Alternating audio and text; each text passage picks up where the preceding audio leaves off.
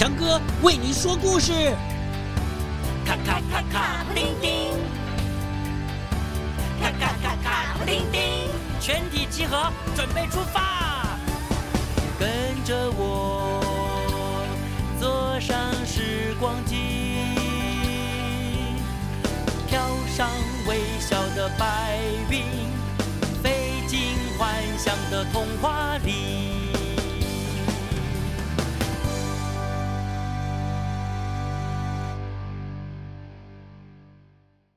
欢迎来听强哥说故事。今天强哥为你说什么样的故事呢？哎，就是上次说过一半的，实在他的故事好精彩，就是我们音乐家的故事——莫扎特。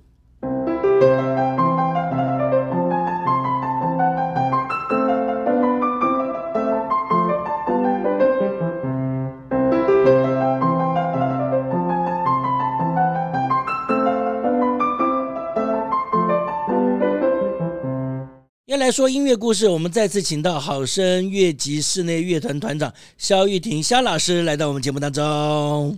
各位小朋友，大家好，我是肖玉婷。肖老师声音听起来还蛮低沉的，是吗？但事实上自己的小朋友呢，呃，现在才一岁，一岁，对，哇，这个爸爸呢充满感情啊，呃，强哥跟老师合作啊，未来希望能够做更多有趣的音乐故事。呃，里面有音乐，有戏剧，有戏剧的话就包括好多啊啊，包括身体的动作的肢体语言、舞蹈，或者是有角色、有故事。那有角色就要穿衣服，就服装、布景、道具，各种的灯光、色彩，哇！所以说这个表演艺术啊，到现在，分门别类，加加上还有影像的配合，我们希望呢。呃，这种经典的音乐，再配合多变的戏剧手法，未来能够为小朋友说出更多有趣的故事。上一次我们聊到了莫扎特，他从小两岁三岁，哇，他爸爸就知道我这孩子是厉害了，有才华，努力培养。他爸爸也是做音乐的，呃，但是呢，就真的是挖到宝了。姐姐也是一个神童，两个人个子小小的，啊、就出去巡回演出。但是呢，就跟每一个小朋友一样，到青春期的时候会有一些问题，对，对不对？所以身材变啦，想要交朋友啊，是没有朋友啊，每天巡回赚钱又不是赚到我口袋里，对，都爸爸妈妈拿去了，对，对不对？这个真的是哈，所以那个时候就跟父亲有冲突。嗯、呃，对，后来就是他就比较想要做自己的事情，这样，啊，他爸爸就。比较希望说你赶快去宫廷啊、教会啊，就是有点像公务人员这样子去考公务人员。如果翻译成现代的话，是有点像这样的想法。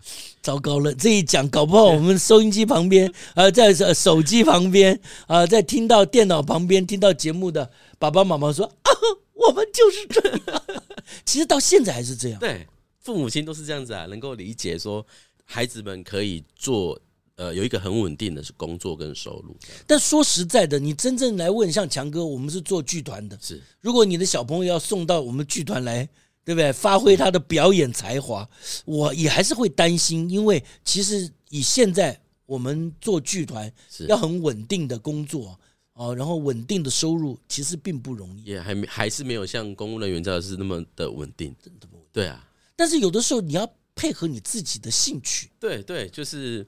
有时候工作如果很没有、很没有动力、很没有兴趣的话，其实对生活每一天都是会有一点累的。那个累会拖垮你的意志。那，谁都想要做亿万富翁啊，但是你不见得做得了他的事情啊。是是，还是应该要是是情是性是才嘛。是是，你这个才华、你的情感是做这个事情，你就要去做那个事情啊。对。那所以当然，呃，莫扎特就莫扎特就是跟他爸爸就比较有争执这样。后来呢，他想要结婚的对象呢，他爸爸其实也很不是很赞同。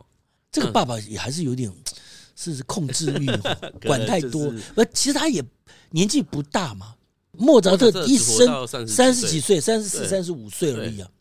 哦，所以说他其实整个的人生都还是很不成熟。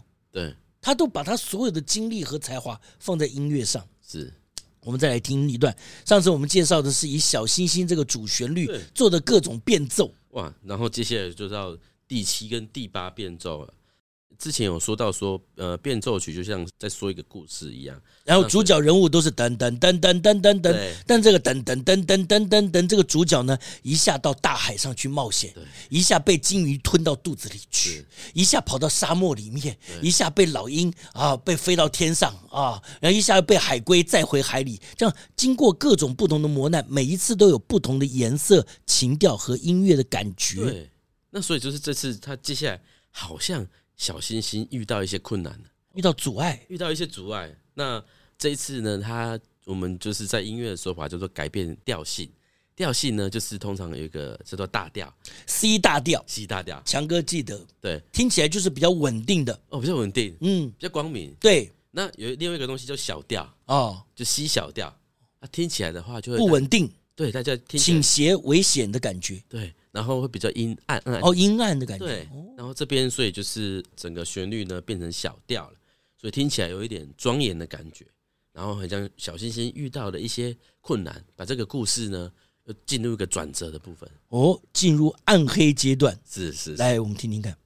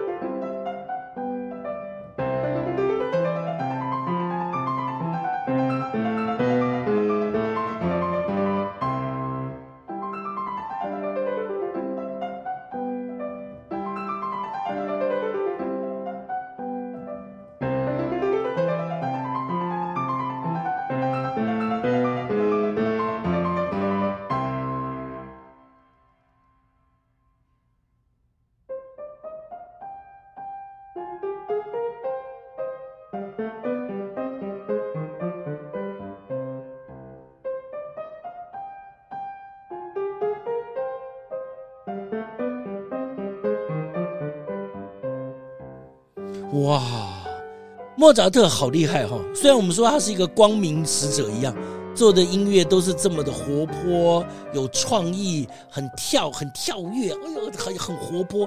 但事实上，他也懂得很理性的安排一个音乐曲，不会说一直吵、一直吵吵闹闹。对，他还是有一些进入一些比较好像浪漫或者比较阴暗的这种音响里面。对，就是让让让这个这个故事呢。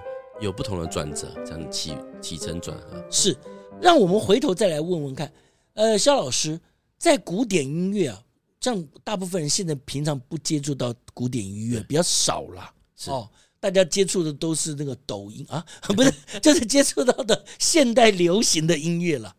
那所以这种流行的音乐跟古典的音乐，你觉得差别最大是什么地方？我觉得差别的。地方就是在于说，呃，古典音乐，呃，它的精致度比较高。怎么说？大家也都觉得，哎呦，说古典音乐好像比较高雅、比较特别、比较精致。但是我们一般人分不出来它精致在哪里，不懂我的品味这个部分，您跟我们说一下。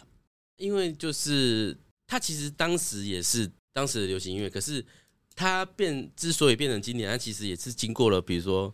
两三百年，大家都还在听这个旧的歌，所以就代表说，哇，他可能他当时不只有他这个作曲家，当时也有很多不同的作曲家，可是只有他们的曲子留下来，所以当然这个他们的音乐都非常的很有价值，就是说每一首曲子都是非常的淬炼出来的。是，还有一个想法是，会不会是因为他们用的乐器跟我们现在用的乐器不完全一样？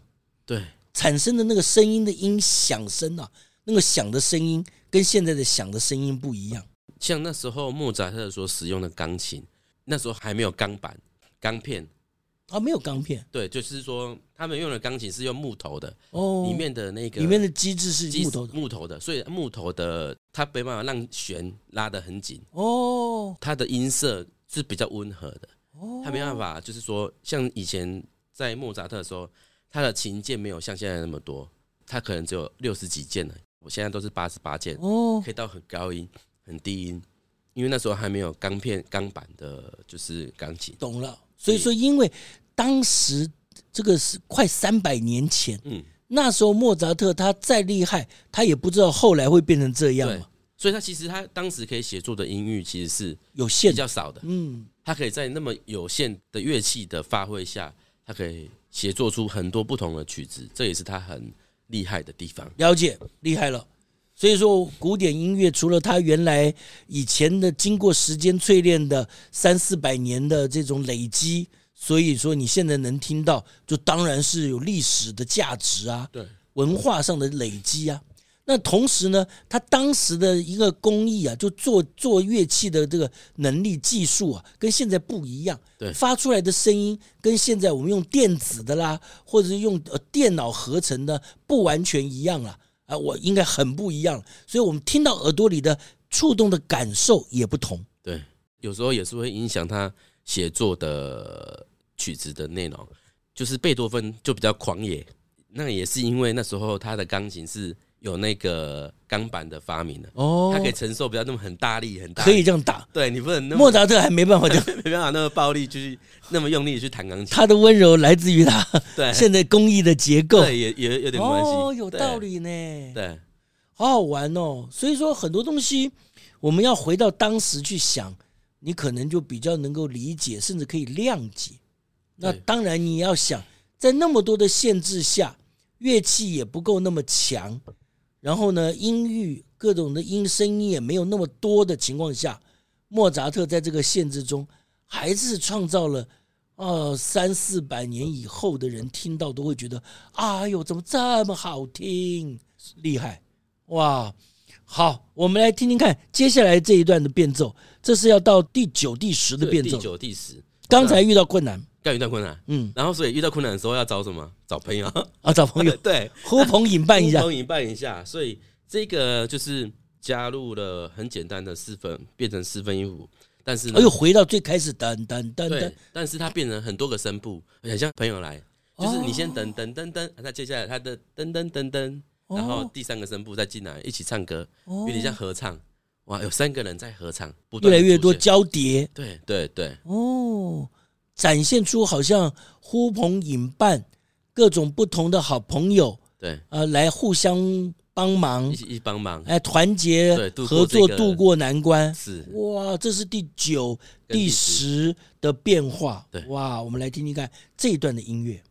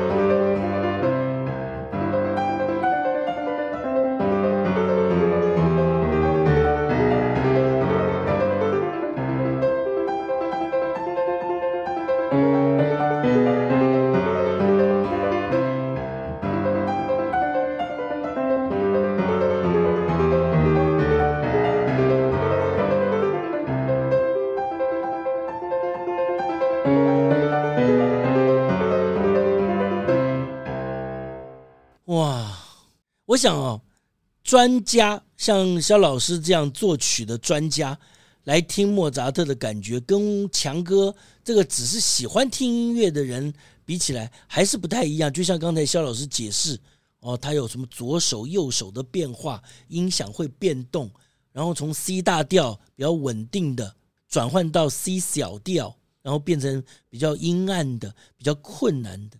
然后再用叠唱，然后同样一个旋律叠叠叠入啊，一层一层的进来，感觉到好像朋友从不同的角落团结在一起。对，跟我们平常听不一样。当初莫扎特在做这些音乐的时候，他脑筋里有这些吗？我觉得可能没有啊。哦，所以就是说他就是一个天才，就是这样。他可能就是呃，就像刚才强哥所讲的，就是我我他讲故事就是这么的天生，就是就讲出来。自然而然，他就有这些安排跟设计。有人说莫扎特好像这一生做了八百多少，是很多很多的呃作品哈。对，你可以从作曲家的手稿去观察这个作曲家，就是你看到很莫扎特就很少涂改，他的曲子就是啊一写就是这样子，写就到位，写就到位，他不需要涂涂改。那谁涂改最多？就是贝多芬，就是不断的，就是他你就看到说哦，他这个设计这个动机啊，这个不喜欢啊，然后这又再又再改一改啊，这边低音是不是？要让人很澎湃呢啊，还是不要好了，那就改来改去，写来写去。然后，但是他的就哇，就是也是一个经典，很工整，很工整，经过不断锤炼考虑的。对，所以莫莫扎特好像感觉起来就是比较小精灵一点的感觉。我跟你这么说，是不是就好像很活泼？对，所以我一直以为莫扎特比贝多芬年轻。他们有碰到过，有碰到在维也纳的时候，在老年的时候，对。可是其实也不太老，他是说大概三十几岁，就是他就已经他就是即将过世的时候。贝多芬他刚正有名，然后他是一个钢琴演奏家，然后又会作曲，然后那贝多芬那时候大概快二十岁而已。那时候就是莫扎特有一点点可怜，就是有点像这样讲好吗？就是过气艺人，然后现在很多当红炸子鸡这样子哦。等于他们是要来去蹭他流量，就对了。对对对，真的假的？莫扎特还要蹭贝多芬流量，也不算这样子。大爆料，对，也不算这样子。那只是说，莫扎特还是很多人呃委托他写写曲子，还是有。但是呃，不像贝多芬，贝多芬是大家捧着钱说，拜托贝多芬，你帮我写个曲子这样子。对，这个表演艺术总是喜欢。更年轻、更年轻、更漂亮，对对对，对不对？更帅气，嗯，所以各年代都有各年代的这个红的人，嗯哼。但是莫扎特的这些作品经过了三百年，现在还是一样。对对，小朋友听故事都想要听那个主角人物结果怎么样？结果，任何真实历史上的人物都必须离开人间吧，这是一定的。只是听莫扎特的故事，难免会对于一个神童有一点点小小的遗憾、惋惜。为什么呢？他真的很年轻，对，三十四五岁，对，三十四岁就就去世了。因为他小朋友还蛮多的，然后他要他只有他一个人工作嘛，所以他就是要一直写句子养家这样子。其实这也回到他童年，他一直不晓得怎么跟人互动，包括同事啊。老板呐、出钱的贵族，或者是呃教会里面的呃圣职人员、神职人员呐、他不懂得怎么沟通，常常弄着弄着，彼此就可能情绪就创击，就吵架啦啊，然后就不开心啦，产生了一些误会或者是分裂之外，还有爱情啊，他呢在成长的过程中也没有得到很好的这个教导和训练。所以他没有办法学会一个真正怎么去爱人和被爱的角色，所以说他好像一直处理的不好。所以他就是后来工作反而没有像贝多芬一样那么的顺利，就是因为他的人际关系啊没有那么好哦，所以大家就没有那么多人想要。你就算再有才华，大家还是。会喜欢谦虚一点的人吧，也不会说一直啊，太臭屁，没有人喜欢呐。对对对，所以小朋友听莫扎特的音乐，也听听他的故事，做个警惕。说实在的，我们还是要懂得去，也不知道什么做人做事，最重要的是将心比心嘛。如果你不喜欢别人太臭屁、太骄傲，甚至不尊重别人，那你自己就不要做成这样，你也要懂得关心、尊重、礼貌嘛。可惜莫扎特并没有人好好教他。其实莫扎特是真的很能赚钱的人呢，他的产量呃很多，对，速度很快，快，但是不够花。对，前面有说到他就是有绝对音感，而且这种人是他一听到那个旋律，他今天晚上去听那个弥撒，回到家的时候他就把谱写出来了。他就是人体录音机。对对对，对，我听完了，我马上就可以把它。